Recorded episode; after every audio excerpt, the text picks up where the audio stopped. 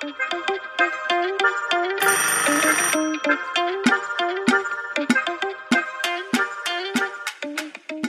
wir und der Heilige Geist gestern einvernehmlich beschlossen haben, darf ich Sie heute ganz herzlich zu unserem Podcast bei Anrufwort begrüßen.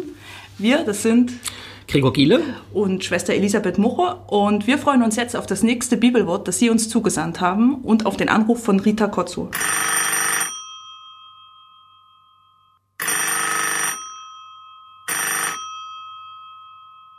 Hier Rita, hallo, guten Morgen euch. Die heutige Einsenderin schreibt, ich bin wirklich begeistert von dem, was ich bisher hörte.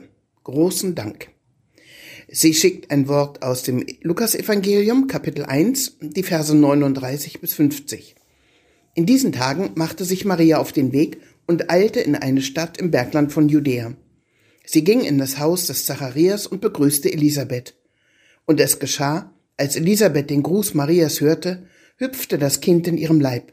Da wurde Elisabeth vom Heiligen Geist erfüllt und rief mit lauter Stimme, Gesegnet bist du unter den Frauen, und gesegnet ist die Frucht deines Leibes. Wer bin ich, dass die Mutter meines Herrn zu mir kommt? Denn siehe, in dem Augenblick, als ich deinen Gruß hörte, hüpfte das Kind vor Freude in meinem Leib.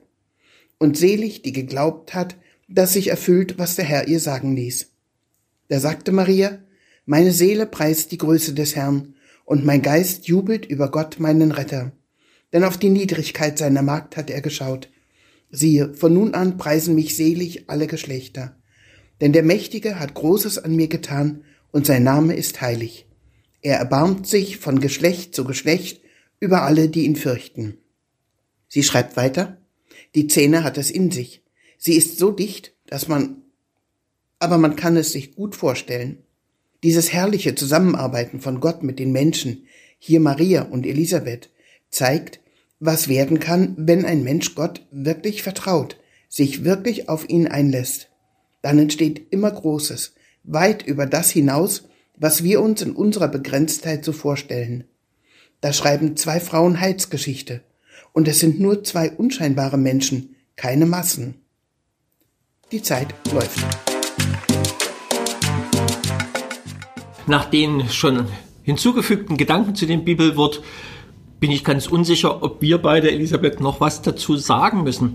Ich teile diesen Gedanken voll und ganz. Zwei spannende Frauen, auch in der Spannung von ganz jung und ganz alt, die Heilsgeschichte schreiben, aber eben nicht als herausgehobene Personen, sondern eigentlich als Folie zu sagen, das kann jede und jeder. Gott zu den Menschen tragen, wie Maria zu Elisabeth, sich von der Begegnung des mir nahen Gottes inspirieren zu lassen. Elisabeth wurde erfüllt vom Heiligen Geist. Also ich lese das eher so als eine Modellgeschichte für uns alle, nicht den Bericht über zwei besonders herausgehobene Personen in der Geschichte. Ja, eine Modellgeschichte, wie wir von Gott erzählen können, Christian de Cherché, der lange in ähm, Algerien gelebt, gewirkt hat, ein Zisterzienser, glaube ich. Der schreibt einen ganz spannenden Text dazu, weil er eben äh, dort mit muslimischen ähm, Mitbürgern zusammen gelebt hat und auch Glaube gemeinsam gelebt hat. Und er sagt, diese Geschichte erzählt im Prinzip, wie wir uns von Gott erzählen können. Und zwar kommt Maria und Elisabeth tritt schon heraus, es kommt schon was in Bewegung und das, was sozusagen, bevor Maria den Mund aufmacht, bewegt sich was bei Elisabeth und Elisabeth selbst sagt die gute Nachricht Maria zu, die sie in sich trägt. Also es ist ein, ein Geschehen zwischen diesen beiden Frauen ohne viele Worte und vor allem in diesem großen Zutrauen, dass die jeweils andere schon etwas von diesem Leben, von dieser frohen Botschaft in sich trägt und die Bewegung spürt und wir gegenseitig diese Bewegung ineinander auslösen können, wenn wir authentisch, wenn wir ja auch in, in, in Beziehung mit Gott miteinander in Beziehung treten, dass wir dann von aneinander etwas von dieser Beziehung, dieser, diesem Leben Gottes in uns spüren und in Bewegung bringen können. Wie hier ohne viele Worte und äh, in einer ja, großen, großen Freude. Und es gibt einen Gedanken, der mir einmal geschenkt worden ist in einer Meditation, einer Betrachtungszeit über diese Geschichte. Elisabeth sagt, siehe, bei deinem Gruß hüpfte das Kind in meinem Leibe. Und warum sollen wir das nicht übertragen? Gibt es das, dass in der Begegnung mit dem Wort Gottes, mit Gott im Gebet, das Kind in uns wieder lebendig wird und zu hüpfen be beginnt? Es gibt ja den Auftrag Jesu, werdet wie die Kinder. Nicht kindisch, sondern dieses Unverbrauchte, dieses offene, auch für die Dimension und Gegenwart Gottes, die Selbstverständlichkeit darin. Ein Gedanke, der mich seitdem immer wieder begleitet und manchmal auch wirklich Erfahrung ist in Gebetszeiten, in Betrachtungszeiten. Wenn Gott mir nahe kommt, beginnt das Kind in mir zu hüpfen. Ich weiß nicht, ob Sie so eine Erfahrung vielleicht auch schon mal machen. Mir persönlich gefällt dieses Bild, fasziniert dieses Bild das, da bin ich fest von überzeugt, in einer Gebetszeit mir geschenkt worden ist.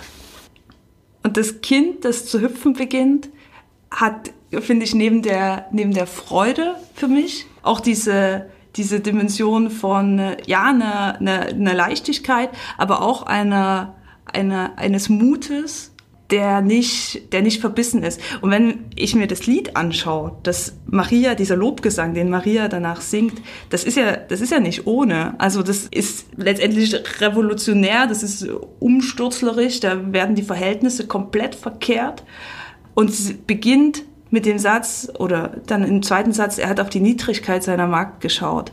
Ähm, also ihr gebeugt sein, dass sie, sie ist eine junge Frau in einer patriarchalen ähm, Gesellschaft und sie sagt von sich, Gott hat auf mich geschaut, auf meine Niedrigkeit und alle Geschlechter werden mich preisen. Das sagt sie von sich selber und eben in dieser kindlichen, in diesem kindlichen Gottvertrauen. Das klingt ein bisschen negativ ähm, oder ist vielleicht für uns negativ angehaucht, aber ich glaube, in der Größe zu verstehen, in der sie dann auch weiter sagt, die Hungrigen werden satt, die Reichen werden leer ausgehen, die Mächtigen werden vom Thron gestürzt. Da passiert Großes mit dem Herzen oder aus dem Herzen eines Kindes heraus.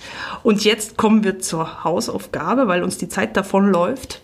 Es ist ja das Magnifikat, was hier zitiert wird, das Gebet, was die Ordensschwestern und Brüder und die Priester abends in der Vesper immer beten.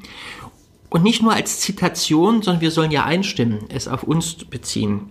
Herzliche Einladung Lukas 1 ab Vers 46 das Magnifikat einmal zu beten und nicht bei auf die Niedrigkeit seiner Magd geschaut an Maria zu denken, sondern an sich selbst und es in Ich-Form als eigenen Lobpreis zu beten. Auch auf meine Niedrigkeit hat er geschaut, der Mächtige hat Großes an mir getan. Lukas 1, 46 folgende in Ich-Form beten. Viel Freude dabei.